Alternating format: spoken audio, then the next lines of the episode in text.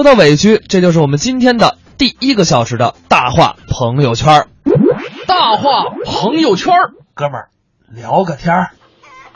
其实也不能说是委屈，应该说啊，是我冤枉人家太阳了啊！人今天出来了，只是云在那更明显，我没看见太阳而已。当然了，我们说到冤枉，为什么会提到这么一个关键词呢？是因为前两天啊，我在这个微信朋友圈里看到了这么一篇帖子，叫“给潘金莲儿证明”。我说你给潘金莲儿证明什么呀？这不历史上有头有脸的人物吗？武大的媳妇儿，然后跟西门庆那啥了，然后把武大给毒害了吗？对吧？这这这这跟这跟冤枉证明有什么关系呢？结果看完这篇文章，我发现，哎，确实潘金莲啊，还真是被冤枉的。我们大家啊，对潘金莲可以说是无人不知，无人不晓。在所有人的印象里，潘金莲就是一个，就是大家对她的。评价都不是很好，什么一枝红杏出墙来呀，等等等等吧。但实际上，在历史上啊，潘金莲真的有这位人物，而且人家出身大户。最关键的是，人根本不认识西门庆这人。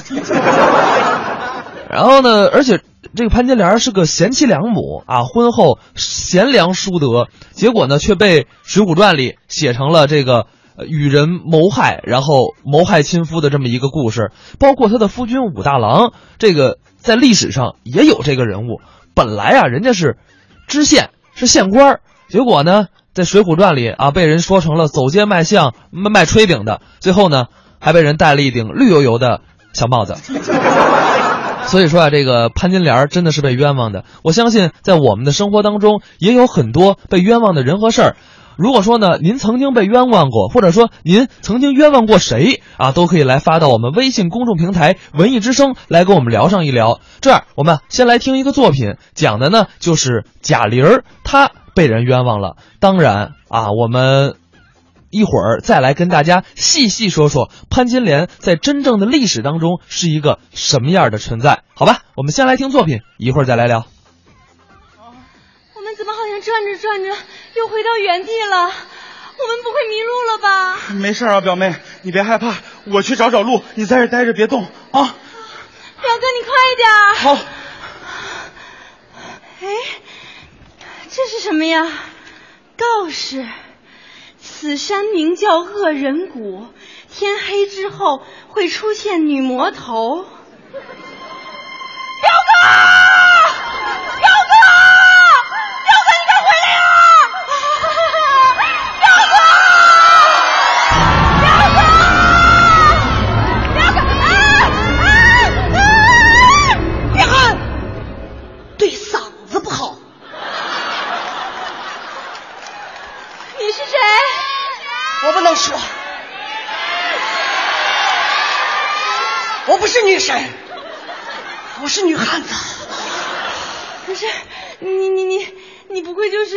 那告示里说的女魔头吧？我不是，我是好人。好人，好人怎么会出现在这种荒山野岭当中呢？你就是坏人。我不是，你就是，我不是，你就是，我不是。站远点。好，你看。你让我站远点，我就站远点。我是不是好人？那你是好人，你怎么会出现在这里啊？我是被冤枉的。啊？冤枉？什么冤枉？二十五年前，我相公做生意失败了，他想要跳崖自尽，还好被我及时发现了。他正准备跳的时候，我就冲出去跟他说：“相公，你别跳，你想一想，你还有孩子，还有父母，还有家人。”我相公犹豫了，我再加把劲儿。你还有我，他直接就跳了下去。后来他们说是我害死了我相公，我觉得特别的冤枉，于是我就离开了家，搬到了这里。这么说你总该相信我了吧？我不相信。你要是好人的话，你嘴角怎么会有血？血？这不是血，这就是血。这不是血，这不是血是什么？这是吃辣子鸡辣的。不信你尝尝。我我不吃辣。不是什么乱七八糟的，那你告诉我，我怎么下山啊？坐马车呀。这荒山野岭的，哪来的马车呀十三年前，天空乌云密布，我正在睡觉，所有的现象都特别的反常。风呼嚓嚓呼嚓嚓呼嚓嚓呼嚓嚓，雷嚓呼呼嚓呼呼嚓呼呼嚓呼呼，雨淅沥沥哗啦啦啦啦，淅沥沥沥哗啦啦啦，雷呼嚓劈咔嚓呼嚓劈咔嚓，忽然从山上。滚下来一个大物体，迪斯咔嚓，迪斯咔嚓，迪斯咔嚓，哐当！我定睛一看，哈哈，一辆大马车。从此以后，我就拥有了这辆大马车。这么说，你总该明白了吧？我求你，你就别折磨我了，好不好？你就直接承认你就是女魔头吧，好不好，大娘？我不是大娘，我只是瘦白头，我也不是女魔头。哎哎哎！表表表表，不准欺负我表妹，我没有欺负你表妹，你离远点。好，表妹她是谁？表哥，她是女魔头。对不起，我不知道你是干这个行业的，你饶了我吧，大娘。我不是大娘，我只是少白头，而且我也不是女魔头。那那你怎么嘴角会有血？这是吃辣子鸡辣的，不信你尝尝。我不吃辣，不是这什么乱七八糟的？荒山野岭的哪来的鸡呀、十五年前，我相公死了以后十年，我觉得特别的寂寞，于是我就心想，我打扮一下自己吧，我就开始拔眉毛，结果一不小心把眉毛修的剩下不几根了。这时候跑过来一只鸡，这只鸡跟我说不几根不几根不几根不几根。我心说，哎，你作为一只鸡，竟然敢嘲笑我，我就一把抓住了它。正在想怎么办的时候，忽然那边又来了一只鸭子，那只鸭子跟我说，拔了吧，拔了吧。哎，你竟然让我把眉毛都拔光！我一把一把鸭子抓住了，拿回了家以后，发现它们肚子里全是蛋，于是鸡生蛋，蛋生鸡，我就有了很多很多的辣子鸡吃。我这么说，你总该明白了吧？我明白什么呀？你离远点儿。这么远可以吗？可以，表妹，你你别害怕啊。表哥，啊我不是害怕，我好饿呀。可是没吃的呀。哎，表哥，他那有一条咸鱼，呃，那个，你能把咸鱼给我吃吗？实在太饿了。哎，不行不行，给我们吃吧。不行，你就当是跟你借的。这是什么？小刀啊！可是这荒山野岭的哪儿来的刀呢？我在马车里捡的。不是哪儿来的马车呀？十三年前，天空乌云密布，所有的现象都特别的反常。风，哭嚓嚓哭嚓嚓，哭嚓嚓哭嚓嚓；雷，嚓哭嚓哭哭嚓哭哭嚓哭哭；雨，淅沥沥哗啦啦啦啦，淅沥沥哗啦啦啦；雷，哭嚓嘁哩咔嚓，哭嚓嘁哩咔嚓。忽然从山上滚下来一个大物体，迪斯咔嚓迪斯咔嚓迪斯咔嚓，哐当！我定睛一看，发现是一辆大马车。从此以后，我就拥有了这辆大马车。这次你总该相信我了吧？我我我信什么呀？我信。哎，还有人吗？哎哎，在这呢，在这呢。此地乃恶人谷，快随我速速下山。慢走，你为何不走？哎，我不走，我一会儿坐马车走。好。哎，这荒山野岭哪来的马车？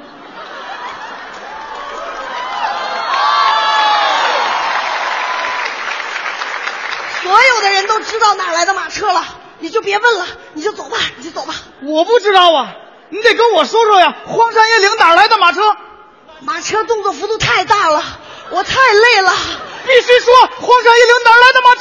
我不想说了。你不说，衙门去说。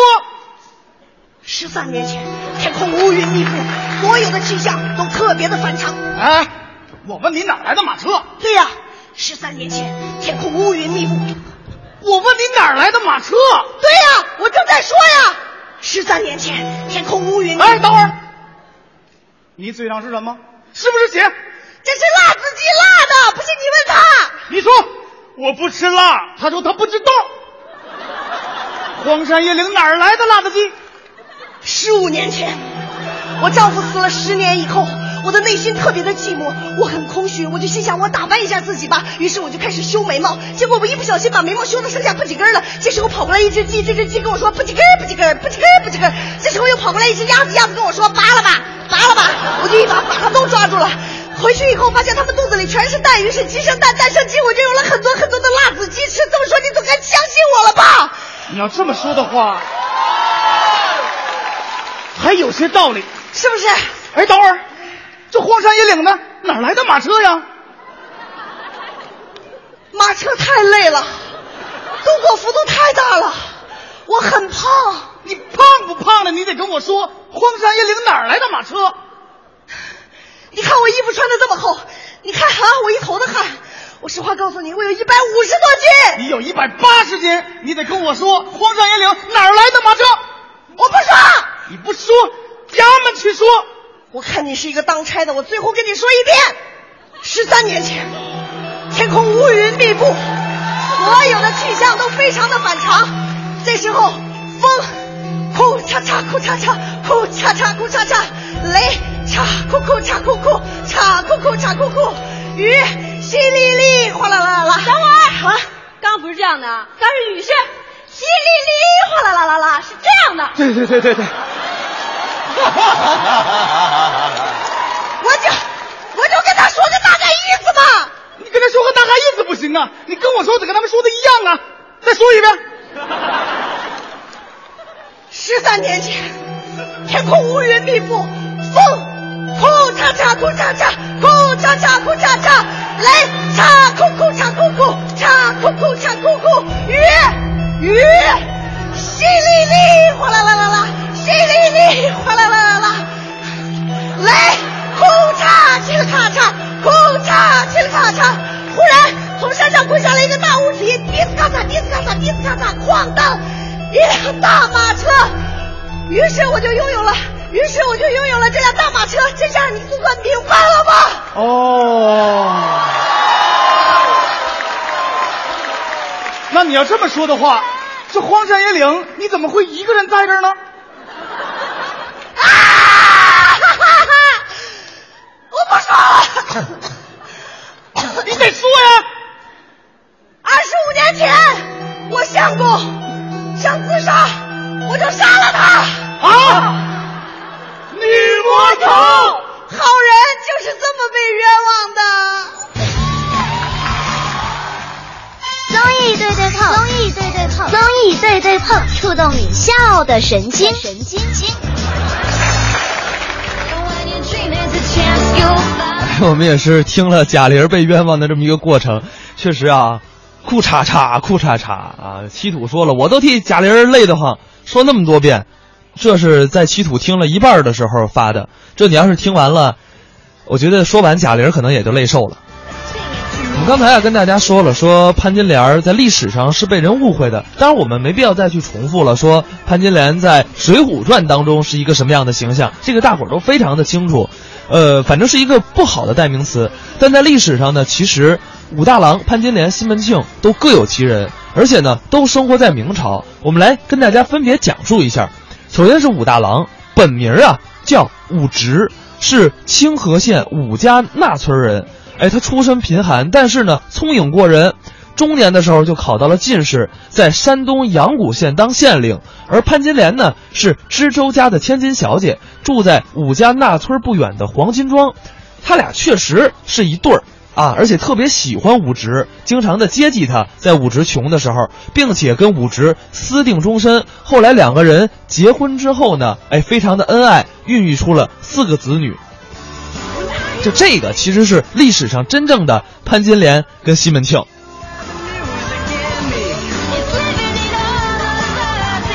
后来呢，到了一九四六年，武直的墓啊被人发掘出来了。然后呢，大家根据武直的骨龄来测算，就是武直，也就是武大郎，他本来的身高啊应该是，一米八，但是呢，在《水浒传》里，就写了一个五短身材。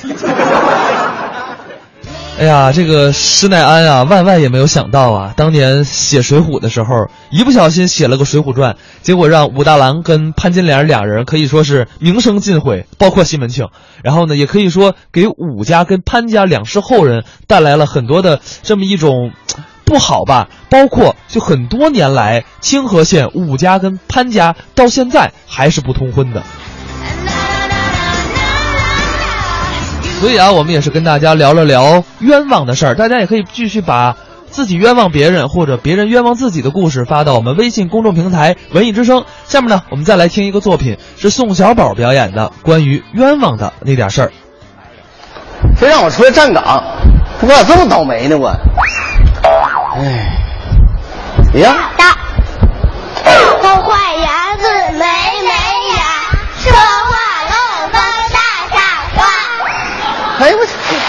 倒霉就倒霉吧，这帮小孩也欺负我啊！这什么玩意儿呢？我谁家的？给我滚！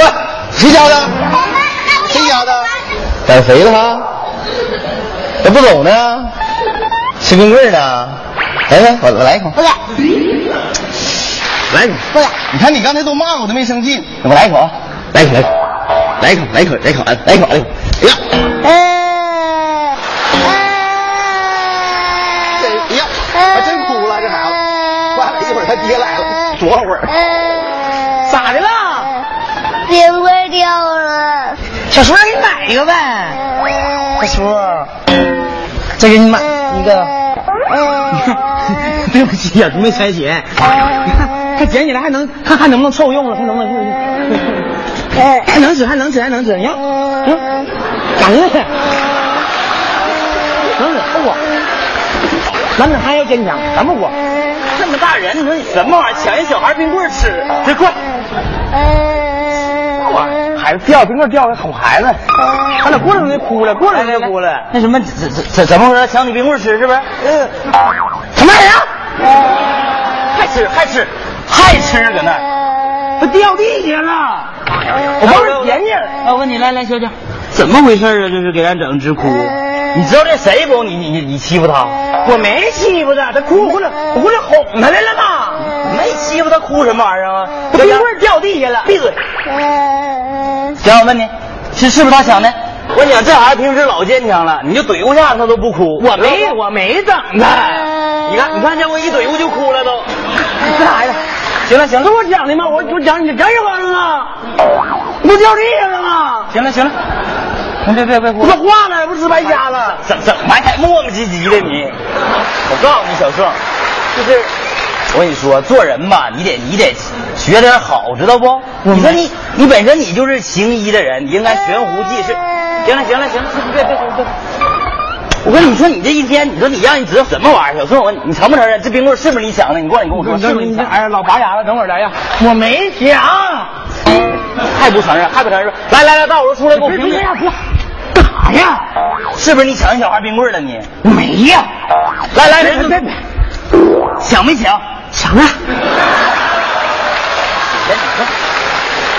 不是，你看是人不？这人小孩冰棍你都抢，来来，大伙儿给我出来评评理来，这就是抢冰棍了，都出来了，人呢？咋的了？咋的了？你快过来过过来过来过来！大伙都在呢。你你那我也评评理啊！你说小宋这么大个人，是长得比他高不多少，但是你说抢这么点小孩冰棍吃，什么玩意儿这是？啊我没抢，我刚这是小宋，你要我说这事儿你就不太对了，你是不是心里有病啊？小宋，我没抢。这孩子吧，我出去从他在那咧咧哭呢，我就给他掉地下。别跟他解释，小宋。我本来以为吧，你长得可能就像有点毛病似的，没想到你心里就有点毛病。我没抢的，你没抢，你看这孩子哭的，你瞅瞅，他哭了吗？瞅哭的，哭，你瞅瞅，你瞅瞅，你看又哭了。你有病呀！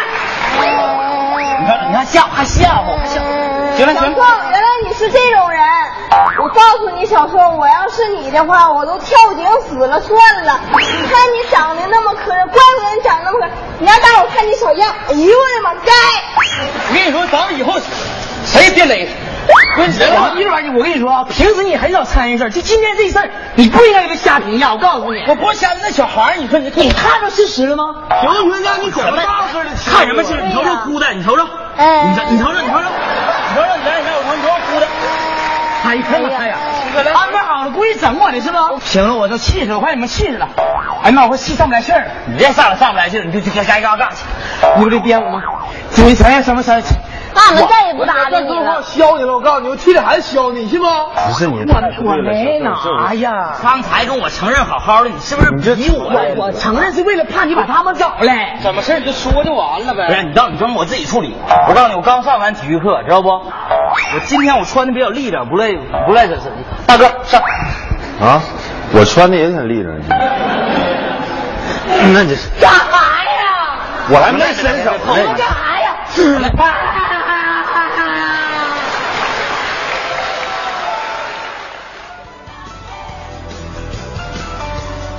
哎，这是刚才宋小宝一段小品啊，被人冤枉了，究竟欺欺没欺负人家孩子？结果最后给宋小宝自己气哭了。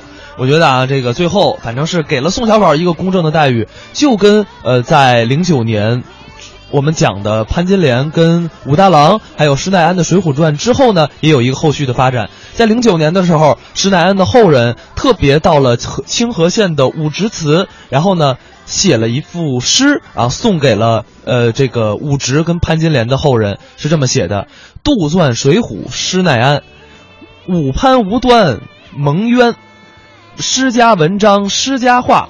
褒贬一金数百年，累世姻缘金钟报，正容重塑斩人间。武士祠堂断公案，诗性欠账诗性还。反正也是最后吧，给潘金莲跟武大郎一个圆满的交代。确实，很多时候啊，我们有时候会被冤枉，但是呢，大家也没必要非急着澄清。有时候越着急澄清越不好办。其实我们感受都是这样的，就是。被无关紧要的人冤枉，其实没什么，因为谁都不可能真正的取悦别人。只有那种最亲、最近、你最不希望被人误解的人被冤枉了，那才真正是万念俱灰。